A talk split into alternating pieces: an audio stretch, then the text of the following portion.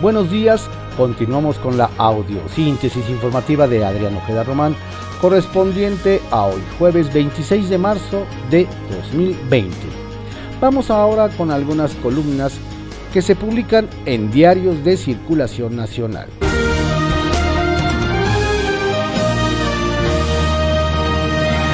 Las cartas de Alasraqui, por Carlos Alasraqui, que se publican en el periódico El Universal. Carta dirigida a Constellation Brands. Perdónalos, no saben lo que hacen. Estimados amigos, a nombre del 90% de todos los mexicanos, les pido mil disculpas por el nuevo atraco que el gobierno federal les acaba de hacer. Y les pido esta disculpa por una sencilla razón, porque este gobierno no tiene ni la más remota idea de lo que hace. Durante prácticamente dos años, este gobierno inventa e inventa puras ocurrencias y las sostiene a base de mentiras como es su caso. Y para mis lectores queridos que no están enterados de esta desgracia, les explicaré a base de puros hechos. Veamos primero los antecedentes. 1. Constellation Brands obtiene los permisos de los gobiernos municipales de Mexicali, del estatal en Baja California y del gobierno federal de Peña Nieto para construir una mega fábrica de cerveza con una inversión de 1.500 millones de dólares en Mexicali. Por cierto, pagando 67 pesos por litro de agua contra los 6.50 que pagan los habitantes de la región y utilizando únicamente el 0.5% de toda el agua del municipio.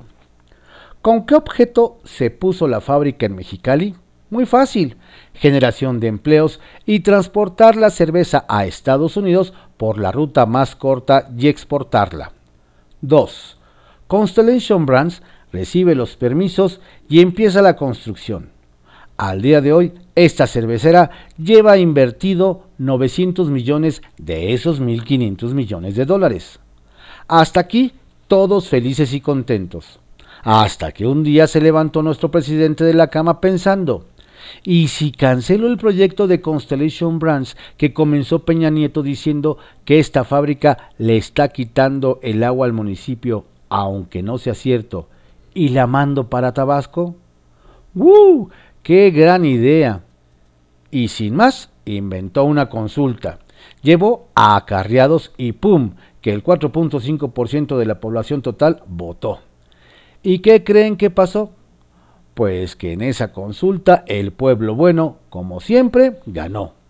A partir de esa consulta, clausuró la obra y les quitó los permisos a la cervecera. Y como nadie le creyó la legitimidad de esa consulta, el gobierno ya inventó que hubo corrupción, igualito que con el aeropuerto. Mismo guion, misma receta. Y que en lugar de perseguir a estos corruptos inexistentes, es mejor cerrar una empresa que iba a generar 34 mil empleos directos e indirectos.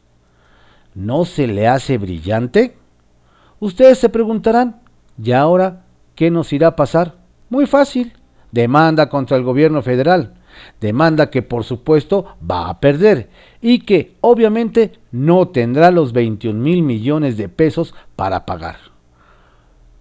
Supermentadas de madre de nuestros socios del TEMEC.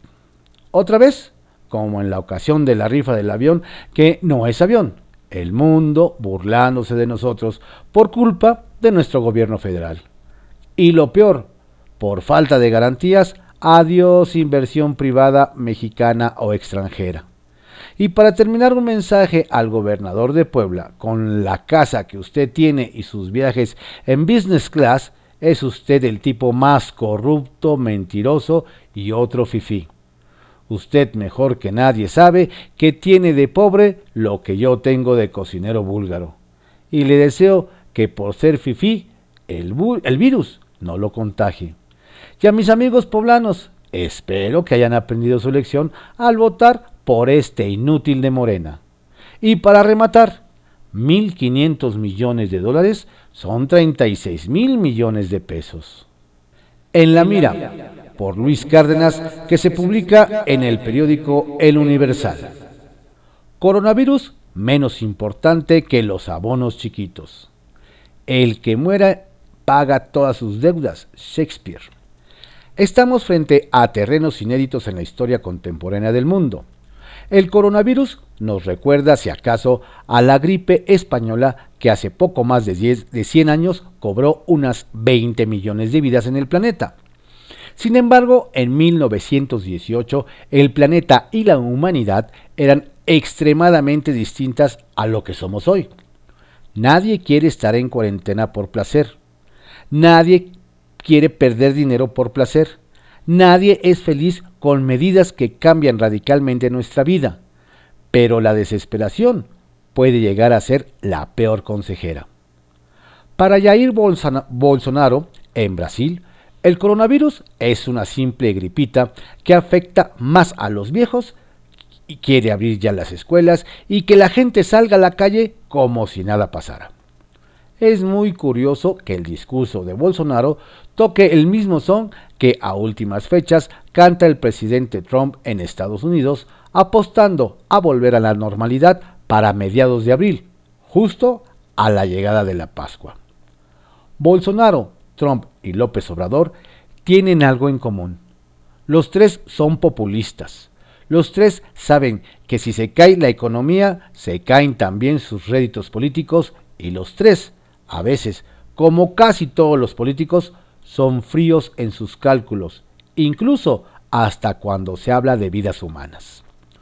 Las medidas de aislamiento y de distanciamiento social, de acuerdo a los científicos más serios en el mundo y a la propia Organización Mundial de la Salud, tiene la finalidad de bajar la curva de contagios con un objetivo claro, no desbordar los sistemas de salud, no vernos en el espejo de Italia o de España, garantizar pues que si alguien requiere atención médica de emergencia, tenga disponibilidad y pueda salvar su vida.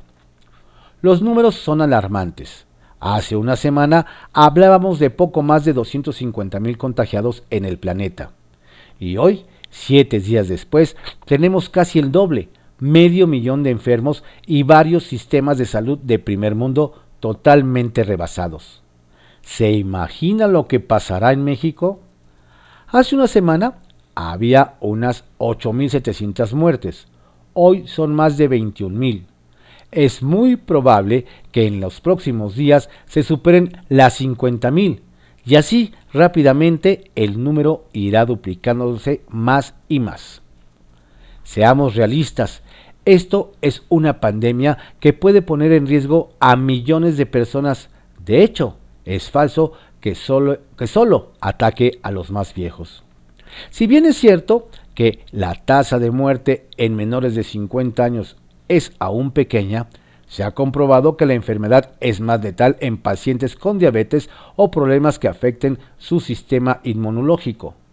Nuestro primer fallecimiento en el país, por ejemplo, tenía solo 41 años.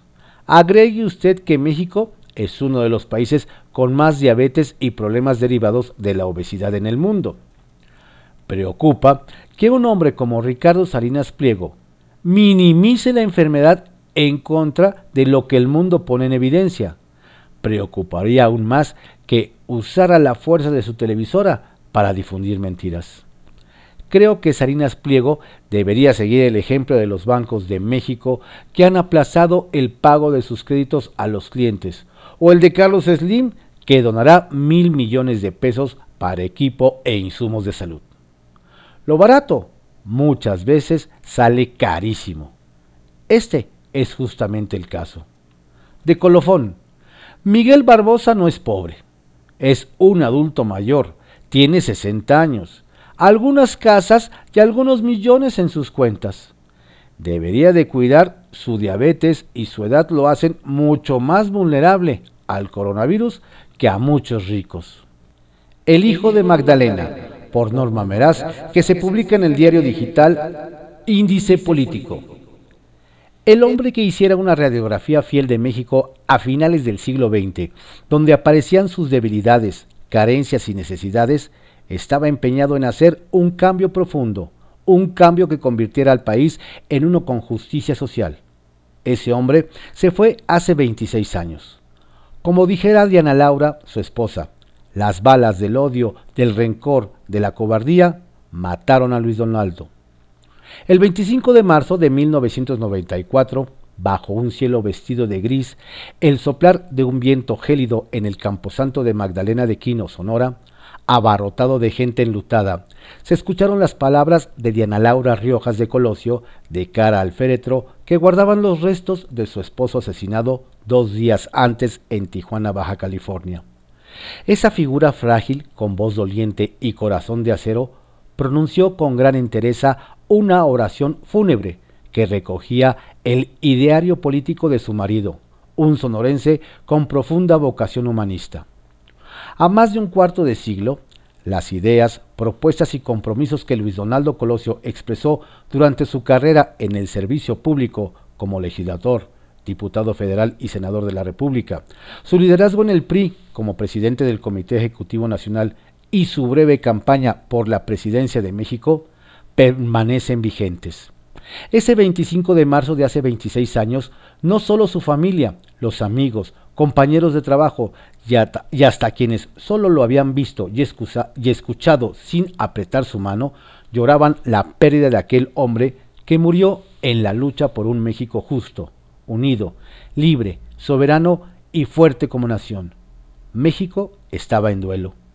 El asesinato del candidato del PRI a la presidencia de la República cimbró al país que de pronto se quedó en silencio ante aquel hecho que cambiaría, ¿por qué no?, la historia de México. Hombre norteño, de sonrisa franca, Luis Donaldo había conquistado el cariño de la gente, pues lo sentía parte de su realidad. Era reacio a que lo cuidaran tanto el cuerpo de seguridad porque a donde llegaba la gente se arremolinaba para saludarlo y él quería estar siempre cerca del pueblo, se sentía parte de él. Estaba orgulloso de su origen, de ser heredero de la cultura del esfuerzo, no del privilegio. Se definía a sí mismo como un mexicano de raíces populares. Cito sus palabras. La nación es el valor más elevado para la sociedad y la libertad es el bien más preciado del hombre. Al hacer la radiografía del país que había recorrido cuando fue líder del PRI y durante su breve campaña que inició en el estado de Hidalgo y no en Chiapas, como él mismo se lo había planteado en un principio, por el levantamiento del Ejército Zapatista de Liberación Nacional, EZLN, el 1 de enero de ese año 1994, resaltaba en su discurso que le lastimaba la pobreza y la desigualdad, porque eso divide a la nación. Él quería un cambio con responsabilidad y rumbo, un México sin divisiones y sin violencia. Luis Donaldo planteaba la reforma del poder para ampliar las libertades y todos pudiéramos convivir bajo el amparo de la ley. Él pedía el voto convencido, no inducido de los mexicanos, que llevara a unas elecciones democráticas. Su ideario político no tiene desperdicio. Tocaba cada fibra de los hombres y mujeres que merecían una vida mejor a través de una educación de calidad para engrandecer el país, con servicios de salud y mejores oportunidades de trabajo digno. Ese hombre había logrado con sus ideas, sus compromisos y su presencia cercana imprimir credibilidad a su campaña generó gran esperanza en la mayoría de los mexicanos al escuchar de él su compromiso de hacer reformas que les permitiera una mejor calidad de vida.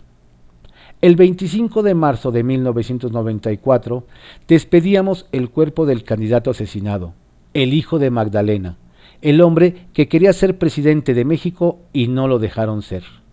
Recuerdo que cuando regresamos de Tijuana, el día 24 de marzo en un avión de la Presidencia de la República con el féretro que guardaba el cuerpo de Luis Donaldo Colosio, desde la salida del hangar para tomar Avenida Angares hasta llegar a la sede del PRI, donde se le rendiría un homenaje, había gente en todo el recorrido agitando la mano al paso del cortejo.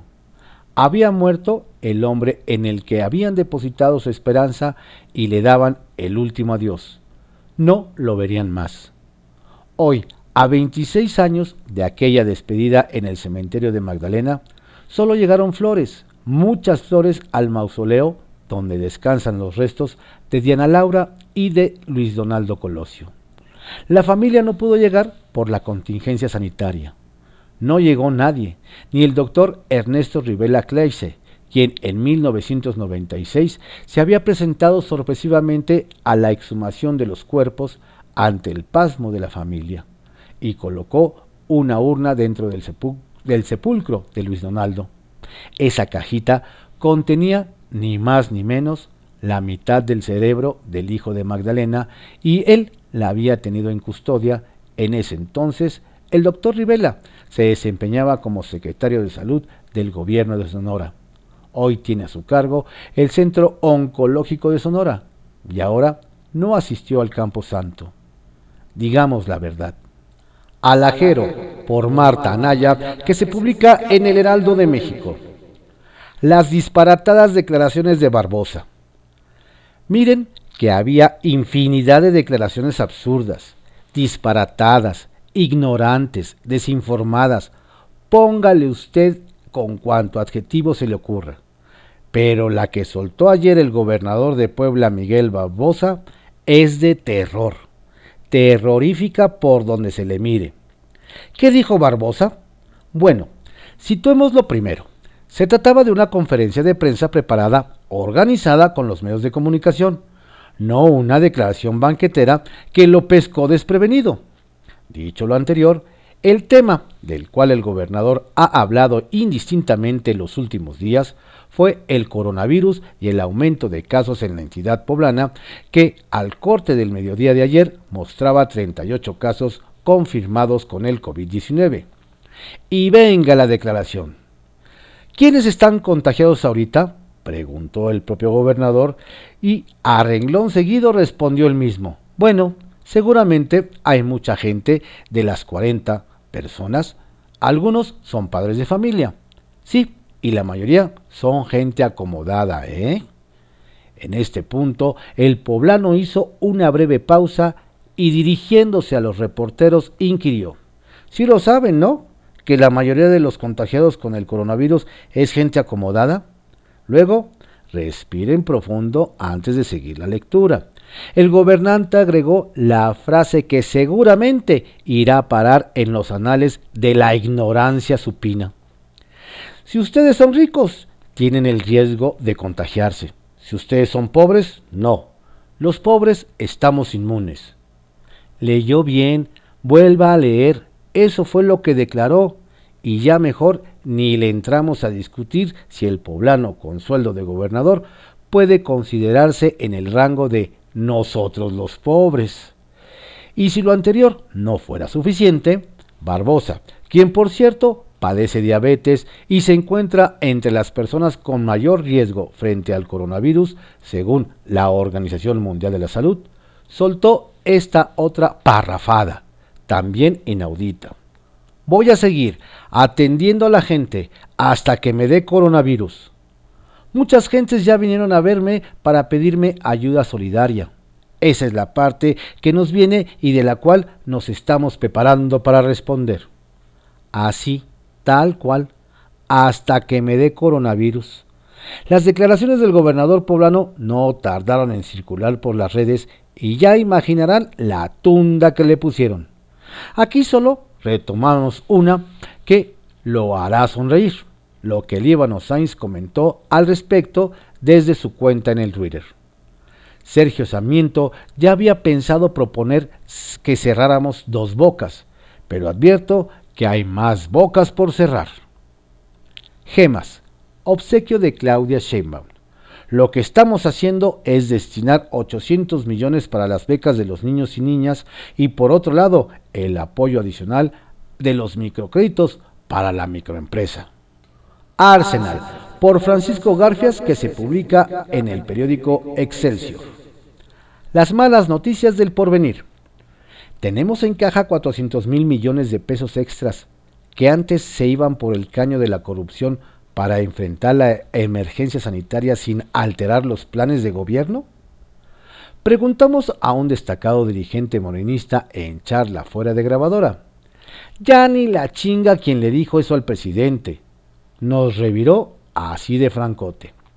Hablamos de la declaración que hizo Andrés Manuel López Obrador en la mañanera del martes, cuando dijo frente a un calladito titular de Hacienda, Arturo Herrera, tenemos fondos extras para usar de alrededor de 400 mil millones de pesos.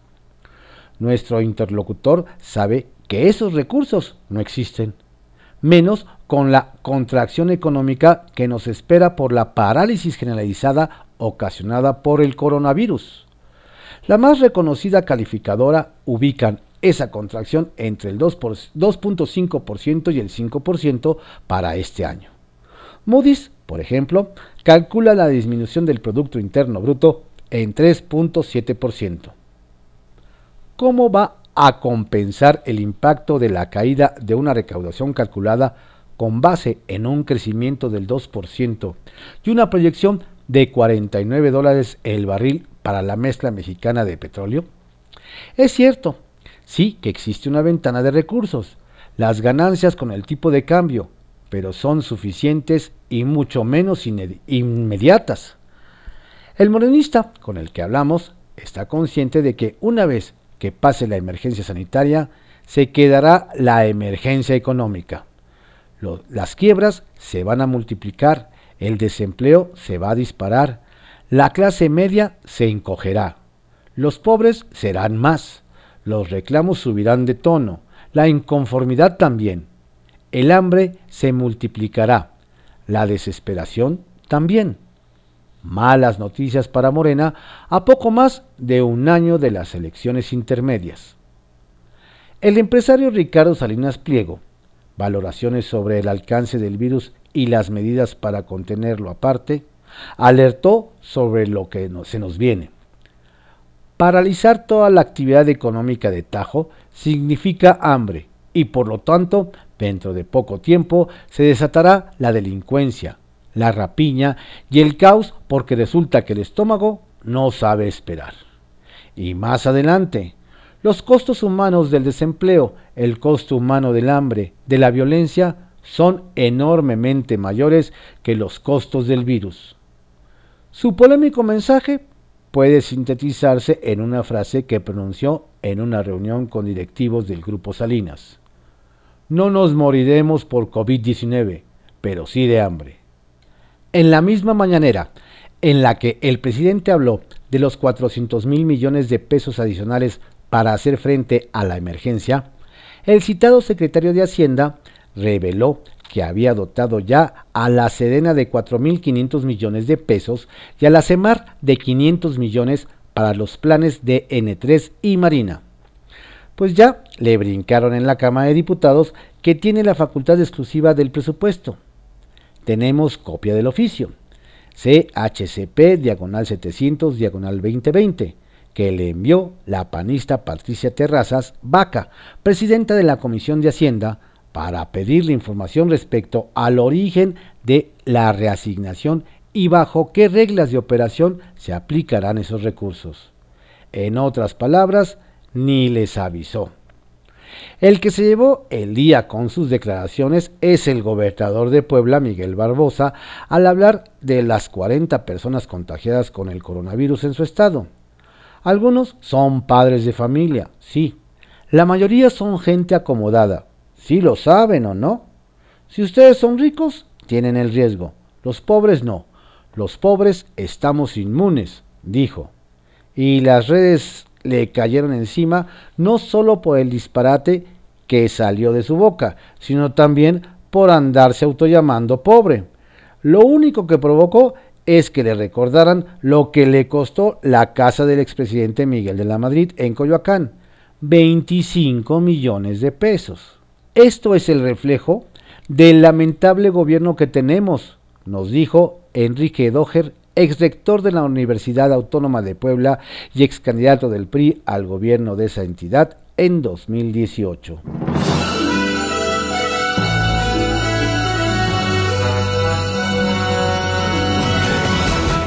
Estas fueron algunas columnas políticas que se publicaron en diarios de circulación nacional y diarios digitales en la audiosíntesis informativa de Adrián Ojeda Román correspondiente a hoy, jueves 26 de marzo de 2020. Que tenga usted un estupendo día. Recuerde permanecer en casa. pásesela a gusto y disfrute a la familia.